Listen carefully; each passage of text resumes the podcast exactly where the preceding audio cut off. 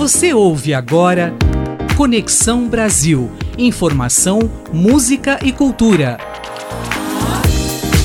De norte a sul do globo, nas ondas do seu rádio. Tudo para sua viagem de intercâmbio. Apresentação: Vinícius Bernardes e Alexandre Amaral. Produção: Vinícius Bernardes. Nosso destino de hoje é a Polônia.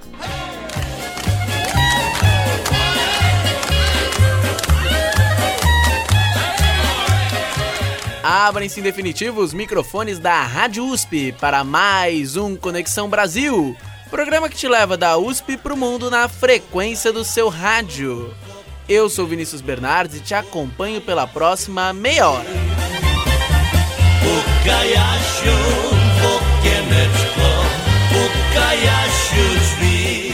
Ao meu lado, ele, o rapaz mais curioso desta universidade, Alexandre Amaral.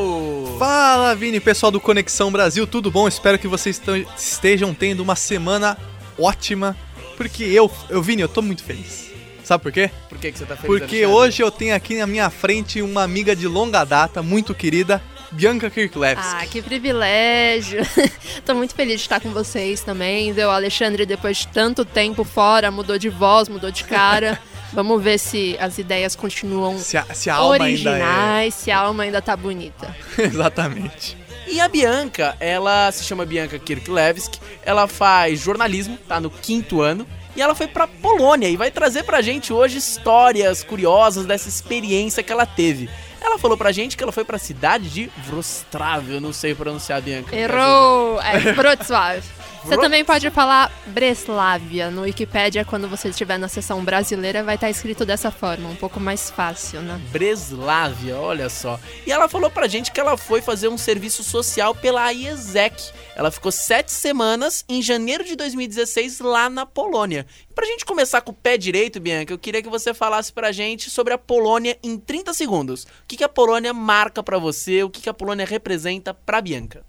A Polônia é um país que parece que parou no tempo. É mesmo? Você chega lá, ao mesmo tempo que você enxerga as modernidades, tudo normal, Europa, no seu melhor nível, você percebe que as pessoas continuam iguais. Parece que os pensamentos não mudaram. Também o público lá, ele é muito igual. Quando você vê uma pessoa um pouco mais. com uma cor um pouco mais diferente, uma pessoa com olho puxado, ela vai ser um grande destaque, porque lá as pessoas parecem uniformes, assim, parece que realmente ainda estão na idade da União Soviética.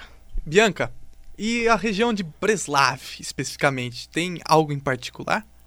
A Breslav, ela já foi uma região alemã. Quando você for ver a história da Polônia, ela é toda assim, ela é cheia de recortes, então ela já foi de vários países, ao mesmo tempo não foi de ninguém, passou por muitas guerras e a Breslávia não escapa disso. Então ela já foi uma região da Alemanha, ela conserva características alemãs, então muitos dos prédios que você vê lá, as casinhas coloridas, principalmente no centro da cidade, têm essas características alemãs. E o arredor é um pouco mais simples, né, de povoados. Então são casas um pouco mais simples. Quando eu cheguei lá, a primeira coisa que eu senti foi um cheiro de pizza que na verdade não era pizza, era a, a lenha que esquentava as casas. Então, Olha. Então as casas ainda são esquentadas por lenha. Que legal, que interessante. E Bianca, eu queria perguntar para você o porquê a Polônia. Você falou que você foi fazer um serviço social. Conta um pouquinho pra gente como é que foi. Não, não para aí que desde que eu conheço a Bianca, ela tem uma queda pela Polônia. É, não sei se o ouvinte reparou, mas meu sobrenome é um pouco atípico, né? O Kirklewski. Ele é de origem polonesa, então eu sempre tive essa curiosidade de me aprofundar nas minhas raízes, tentar entender um pouco mais sobre os meus antepassados, né? E aí eu fui para lá na primeira chance que me deram, que foi nesse intercâmbio social promovido pela IESEC. A IESEC ela promove intercâmbios onde você pode escolher para onde você vai. Você passa por um processo seletivo e se você é aprovado, aí você pega suas coisas e vai. E eu fui aprovada para uma vaga na Polônia. Na verdade, eu fui aprovada para duas vagas. Uma para lidar com criancinhas bem pequenininhas e a outra para lidar com crianças e jovens. Como eu queria me aprofundar bastante na cultura, eu achei que as criancinhas muito pequenas ainda não têm muita formação, elas não sabem muito bem nem o que elas são ainda, enquanto que as mais velhas já estão desenvolvendo um caráter, já puxaram um pouco da, da cultura local. Então, eu optei por trabalhar com essas pessoas. E aí, esse trabalho voluntário, eu dava aulas para as crianças desde a primeira série até um pessoal mais velho que eu, então um pessoal que já estava no ensino técnico após o ensino médio, Dava aula sobre o quê? sobre o Brasil. Então era uma Hum. aula em inglês, porque na, na Polônia eles falam polonês. Eles não falam inglês muito bem, a juventude até que está aprendendo, mas você vai falar com os mais velhos, eles não sabem.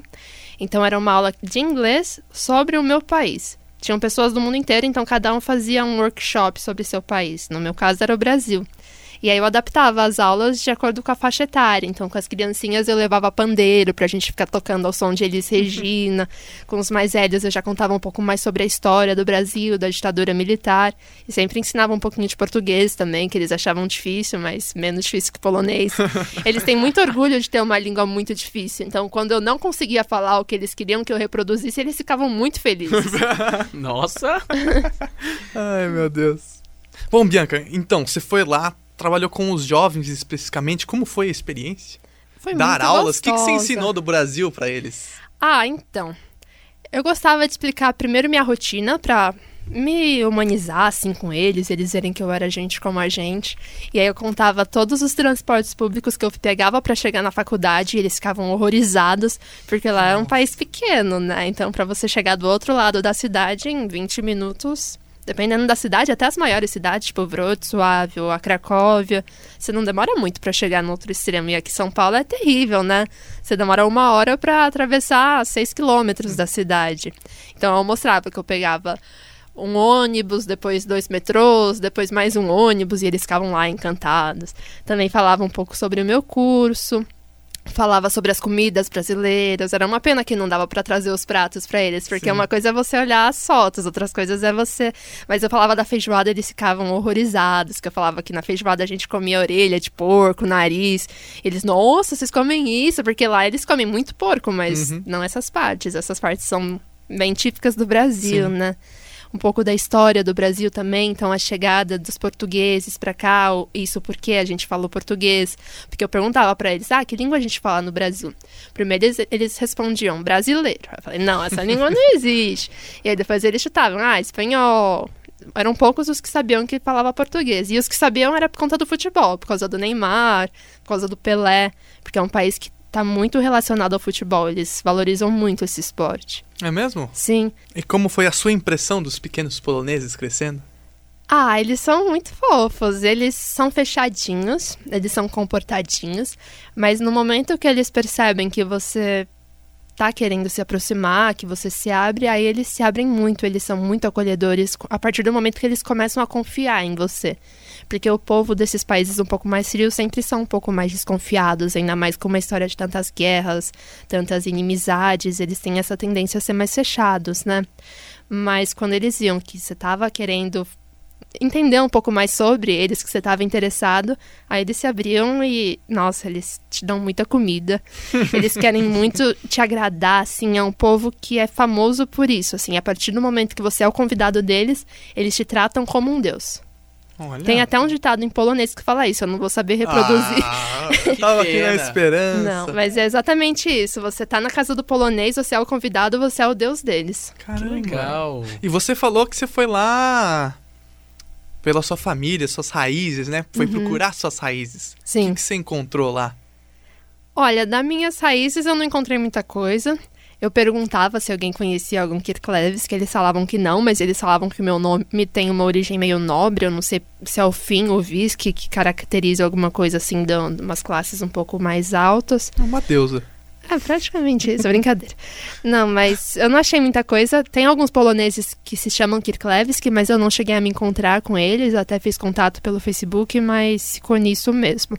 Tá certo que eu não encontrei a minha família, mas eu encontrei outras famílias que se tornaram minha família. Tanto é que eu já voltei para Polônia depois de, desse meu intercâmbio. Eles me receberam super bem de novo, então eu sinto que eu tenho uma nova família lá. Que legal. E como é que você definiria o polonês pro nosso ouvinte? O que, que é o polonês pra Bianca? O polonês. O povo ou a língua o quê? O povo. O, O povo, povo, polonês. polonês. Bom, o povo polonês é um povo fechado, é um povo sério. É um povo de poucas palavras. Tá certo que eu não entendo nenhuma palavra, então eu não sei se uma palavra significa várias coisas e que é suficiente para uma frase, mas eu acho que não. Mas é um povo que, a partir do momento que ganha sua confiança, se transforma. Então, no, o polonês tem duas faces: tem a face externa e a face interna. Perfeito. E Bianca, deixa eu perguntar mais uma coisinha antes da gente fechar esse nosso primeiro bloco. Eu queria perguntar sobre a questão da sua rotina lá. Como é que era o seu dia a dia lá? Era muito diferente do seu dia a dia aqui na USP? Ah, com certeza, porque eu estava lá com outro propósito, né? Aqui, enquanto eu estudo e faço os meus estágios, lá eu estava para trabalhar. Então, de manhã cedinho eu acordava, era inverno, então o dia é muito curto. Então eu acordava às 6, 7 horas da manhã, ainda estava de noite. Tomava um café da manhã reforçado com as famílias que me hospedaram. Eles comem várias coisas diferentes, mas eu acho que a gente vai ter um tempo para falar sobre isso mais para frente. Então não saiam daí, ouvintes. Depois a gente ia para a escola, aí eu dava aula durante o período inteiro e aí eles voltavam para casa por volta das 4 horas. Então, quatro horas eu retornava para o lugar onde eu estava hospedada, comia minha refeição, porque eles não têm o hábito de almoçar lá e depois eu descansava. O dia acabava também por volta das quatro horas, então o sol se punha e como era inverno, estava muito frio, então eu não tinha vontade de ir para a rua. Uhum. Aí eu ficava no quentinho de casa mesmo. E você foi pela IESEC, né, Bianca? Então eu queria te perguntar é, como que uma pessoa que se interessa vai, ouvir você falando aí das delícias da Polônia e quer ir para lá, como que essa pessoa faz? Primeiro, é, ela vai gastar muito, porque por mais que você trabalhe, tenha passagem, eu queria saber como funciona isso. Segundo, é, você fica em casa de família lá, como funciona? Você falou que se deu super bem com as pessoas, né? Uhum. Depende muito do programa, Lê. Você, a primeira coisa que você tem que fazer é entrar em contato com a IESEC mais perto de você. Eu acho que praticamente todos os estados do Brasil têm a IESEX nas universidades, que é uma empresa jovem, então é gerida pelos estudantes. E aí eles já vão te dar os próximos passos, que é provavelmente você vai fazer um registro num site, você vai começar a acompanhar as vagas que são oferecidas, porque as vagas variam, né? Ao longo de todo o ano eles vão postando, as IESEX do, do mundo inteiro vai postando as vagas. Então, algumas vagas oferecem duas alimentações por dia, enquanto que outras uma, enquanto que outras nenhuma. A acomodação eles têm a obrigação de te garantir. E o transporte até o serviço, normalmente também eles têm essa obrigação. A acomodação pode ser em casa de família, pode ser em hotel, pode ser em hostel, pode ser no pró próprio lugar onde você vai trabalhar.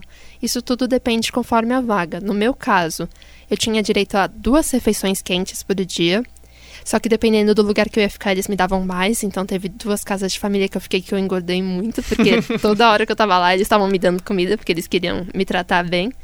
Eu também tinha direito ao transporte para chegar no serviço, alguns lugares que eu fiquei, porque cada semana eu ficava em uma cidade diferente. Isso era uma, um detalhe da minha vaga. Eu sabia que seria assim, eu tinha uma vida cigana, então cada semana era eu empacotando minhas coisas, mudando de cidade. Então, algumas cidades a minha acomodação ficava longe da escola, então eles me forneciam ônibus, passagens ou dinheiro, enquanto que outras eu conseguia ir andando, era do lado, então também variava. Viaje nas ondas do seu rádio com Conexão Brasil.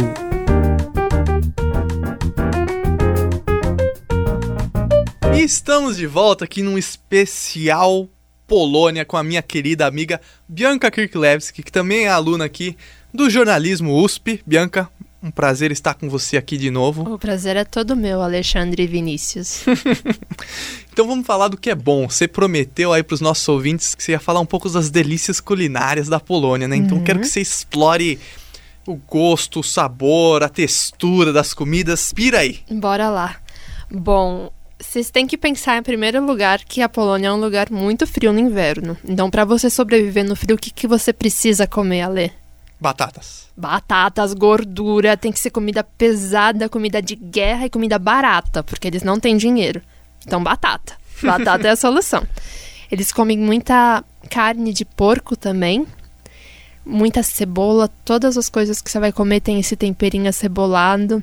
É uma delícia, Alexandre. Eu engordei acho que uns 4 quilos quando eu fui pra lá. Eu sou uma pessoa magrinha, então minhas pernas, quando eu junto elas, elas não encostam uma nas outras. Depois que eu voltei na Polônia, formava até assadura, assim, quando eu ia andar, sabe? Eu engordei bastante. Muita coisa de pastelaria, sabe? Pão. Pão polonês é inesquecível. Eu não sei nem descrever, porque eu não sei qual é a diferença deles. Eu não sei se é o jeito que eles produzem, se é a farinha deles que é diferente, mas é um pão leve que dá vontade de comer. Eles também comem muitas comidas não enlatadas, mas em conserva. É uma tradição deles. Tanto é que essa última vez que eu fui para a Polônia a passeio, eu fiquei na casa da família que me hospedou. Era verão e eles já estavam preocupados com o inverno. Então eles recolhiam as frutas, eles pegavam as carnes e já faziam compotas. É mesmo? É, a mãe da família que me hospedou me explicou que lá no verão eles já estão sempre pensando no inverno, porque o inverno é uma época muito difícil, Caraca. é uma época escassa. E você vê, porque hoje em dia tem mercado em toda esquina, eles não, não são pobres, não falta dinheiro, não, eles não precisam sair nas ruas para procurar comida, porque eles vão encontrar de fácil acesso mas a mente deles continua a mesma, que nem eu uhum. falei no começo do programa. Sim, uma coisa meio temporal. Né? Sim, né? exatamente. Winter is coming. e esses produtos, esses alimentos que você comentou, são de. A gente encontra fácil no mercado? Encontra fácil, por exemplo, sei lá, numa mercearia lá da Polônia ou não? Sim, é fácil de encontrar, mas ainda é mais fácil de fazer em casa. Então são produtos que são muito fáceis de se produzir, você não precisa de muitos ingredientes, são ingredientes baratos. Então normalmente você só vai comprar no mercado se você é um adolescente que está morando na universidade, não tem espaço na sua cozinha, então você compra um negócio pronto. Porque o caso contrário, eles fazem em casa mesmo as pessoas elas voltam prendadas de lá, Alexandre. Você lembra quando eu te falava em alguns programas anteriores que as pessoas elas vão pro exterior, elas começam a aprender a cozinhar, voltam tipo um Masterchef. Vamos montar o nosso Masterchef aqui na Rádio USP. O que, que você acha? Eu acho que vai dar muito certo, Vini, porque você tem que aprender a se virar, né? E não dá para comer o mesmo arroz sete dias na semana, né? E tem toda a herança também, que você quer levar um pouco do que você aprendeu para casa, né? Então eu, por exemplo, quis aprender a fazer o pierogi, que é um dos pratos mais tradicionais dele, que é um pastelzinho, tipo uma massa italiana, mas que também é mais voltada para Polônia porque é um pouco mais simplificada, que eu comi lá, me apaixonei, aí eu falei, vocês precisam me ensinar. Qual é, o nome, senhorinha hein? Pierog. Pierog, então para você... Também tem no russo varenik, é a mesma coisa, assim, é um prato que se encontra em todo o leste europeu, cada país vai defender, dizer que o prato é deles e não é diferente com a Polônia, eles dizem que o pierog foram eles que criaram. Perfeito. E Bianca, o que, que você sente mais saudade da Polônia? Eu sinto saudade de não entender nada. É uma saudade um pouco estranha, mas eu adorava ir pra rua, eu tenho essa cara loirinha, branquinha, então ninguém falava que eu era de fora, todo mundo achava que eu era polonesa. Então eu me sentia uma verdadeira espiã, porque eu tava num lugar onde eu não tava entendendo nada, eu não sei para onde eu tô indo, eu não sei se você tá falando comigo, eu não sei se eu deveria estar entrando nesse lugar, mas vamos lá. Então eu me sentia verdadeiramente uma bolha, assim, era uma sensação muito gostosa. Era libertador não saber nada? Era libertador ao mesmo tempo que era desesperador, porque, como eu falei, eu fui no inverno, então, se eu me perdesse, eu ia me ferrar demais. Eu me perdi algumas vezes, a ponto de ficar com vontade de chorar, porque eu estava no meio do nada, porque essas cidades que eu ia eram cidades pequenas, então ninguém falava inglês. O meu celular não tinha internet. Então, teve algumas vezes que eu fui parar. Eu peguei o ônibus para a direção errada, fui parar num lugar vazio, já estava escurecendo. falei, pronto, vou morrer de frio aqui no meio do nada na Polônia, que destino terrível. Mas normalmente era tranquilo, era gostoso de sentir que eu tava alheia a tudo, era relaxante. Bom, agora é impossível falar de Polônia sem falar aí das constantes guerras, né? A gente tá falando da culinária, batatas, é, enlatados. Então vou perguntar para você, Bianca. A aura de, da guerra ainda paira sobre a Polônia? Dá para ver isso muito? Você foi para Auschwitz, por exemplo? Eu acho que ainda paira, sim, Alexandre. Tanto é que na própria arquitetura das cidades, por mais que tenha a parte nova, toda a cidade vai ter seu centrinho mais novo, assim como vai ter o seu centrinho mais velho. E esse centrinho mais velho normalmente ainda carrega muitas marcas da, das, dos tempos antigos, assim, da década de 50, 60. Então, são casas que ainda estão meio destruídas, muito acinzentadas. Você sente bastante ainda o peso das guerras, principalmente as mais recentes. Eu acho que as guerras mais antigas, elas moldaram a, a Polônia.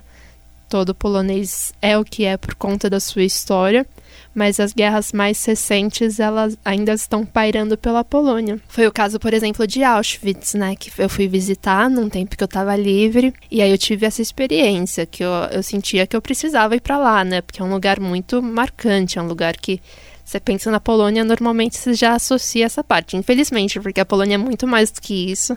A Polônia tem muito mais luz do que isso. E a experiência de ir para Auschwitz é muito estranha. Pelo menos foi o que aconteceu comigo. Porque eu cheguei lá, tava um dia lindo. não combina. Tava um sol bonito, assim, iluminando, e você chega no campo, não é um lugar feio.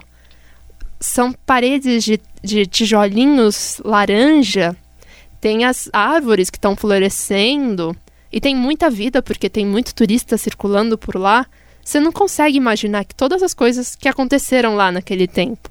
Mesmo quando você entra nos prédios e você vê as exposições, porque eles deixaram lá por exemplo, as malas dos poloneses que chegavam lá. Tem uma área que são os cabelos que foram cortados lá.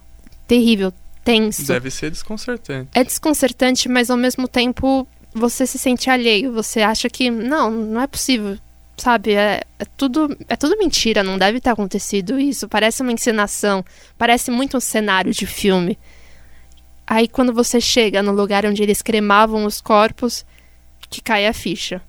Foi nessa hora que eu desabei. Até então eu tava aguentando tudo, eu tava achando tudo um pouco estranho, não tava conseguindo me encontrar. Mas quando eu entrei na salinha escura, que eles não colocam nenhuma luz, então tá exatamente do jeito que era. Que era a sala onde eles davam os banhos químicos e as cremações, era tudo no mesmo lugar.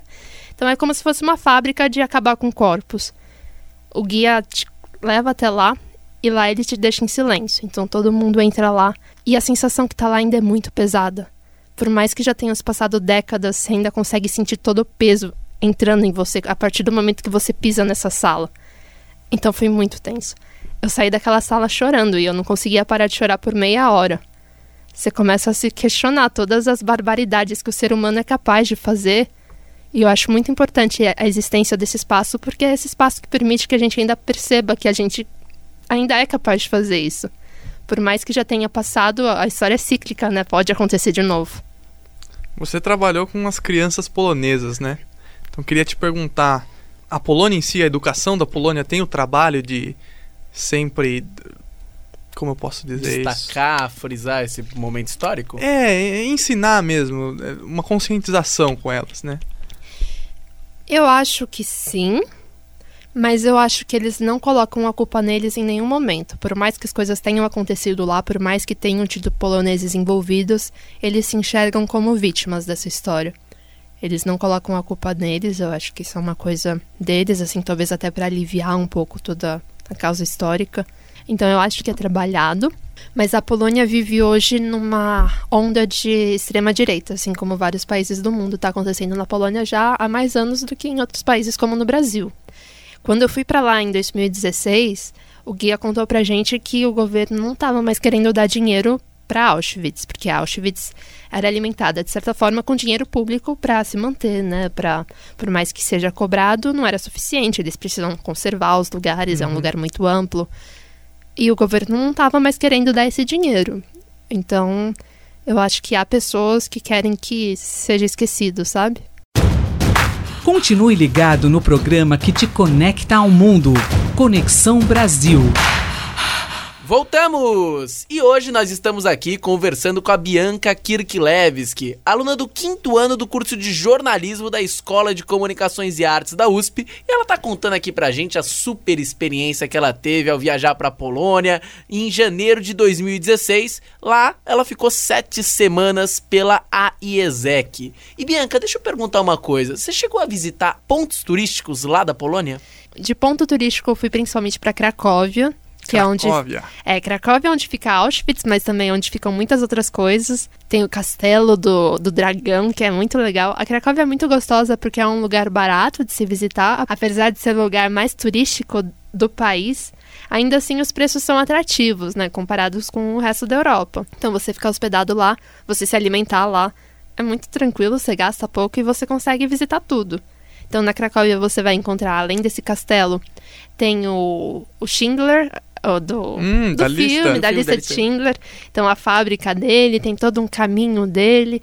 É uma cidade voltada para o turismo, então é fácil de se locomover por lá. Você vai encontrar placas em inglês, tem mais pessoas que sabem falar outras línguas além do polonês também, além de Auschwitz, que é uma viagemzinha, mas que é mais perto da Cracóvia. Então, se você tem vontade de conhecer lugar, esse lugar, o ideal é se hospedar na Cracóvia mesmo. Tem uma mina de sal, que também é famosa, mas eu não cheguei aí porque eu achei um pouquinho cara. Para vocês terem uma, um padrão do que é caro para o polonês, Essa visita para Mina de Sal, para passar um dia lá, era 100 swatches na minha época que eu fui, então 2016. O, o é um equivalente a 100 reais. Hum. É mais ou menos a mesma coisa. Quando você comparar um swatch com um real, às vezes o real está um pouco mais valorizado, às vezes está um pouco menos, mas em tese é um por um.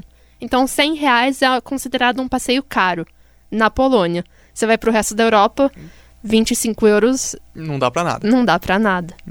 É isso mesmo. E é isso aí. Eu agradeço muito, Bianca, a sua presença aqui no nosso programa. Obrigado mesmo. O prazer foi todo meu, Vini. Foi muito gostoso poder relembrar todas as experiências com vocês. A gente te agradece, a gente ficou muito contente de você ter aceitado o nosso convite. E agradecendo a todo mundo que ajuda a colocar o nosso Conexão no ar, ao nosso Djalma, ao nosso Alexandre, nossos técnicos, a Bianca que tá aqui com a gente, a Laís, a Tuxa, a Thaís e a todo mundo que fica aqui nos bastidores para ajudar a gente a colocar o nosso Conexão no ar. É isso aí, até semana que vem. Um abraço. Bianca, você é maravilhosa. Foi um prazer revê-la aqui nos estúdios. Ah, sempre que vocês quiserem, é muito gostoso colocar o papo em dia, trocar essas experiências. A porta tá aberta. Com certeza. E eu tenho certeza que você inspirou muita gente aí a querer visitar a Polônia. Espero que sim. Eu com certeza estou inspirado. e nessa vamos. Até a próxima semana, vocês ouvintes. A gente se vê. Tchau. De norte a sul do globo, nas ondas do seu rádio. Tudo para sua viagem de intercâmbio. Conexão Brasil.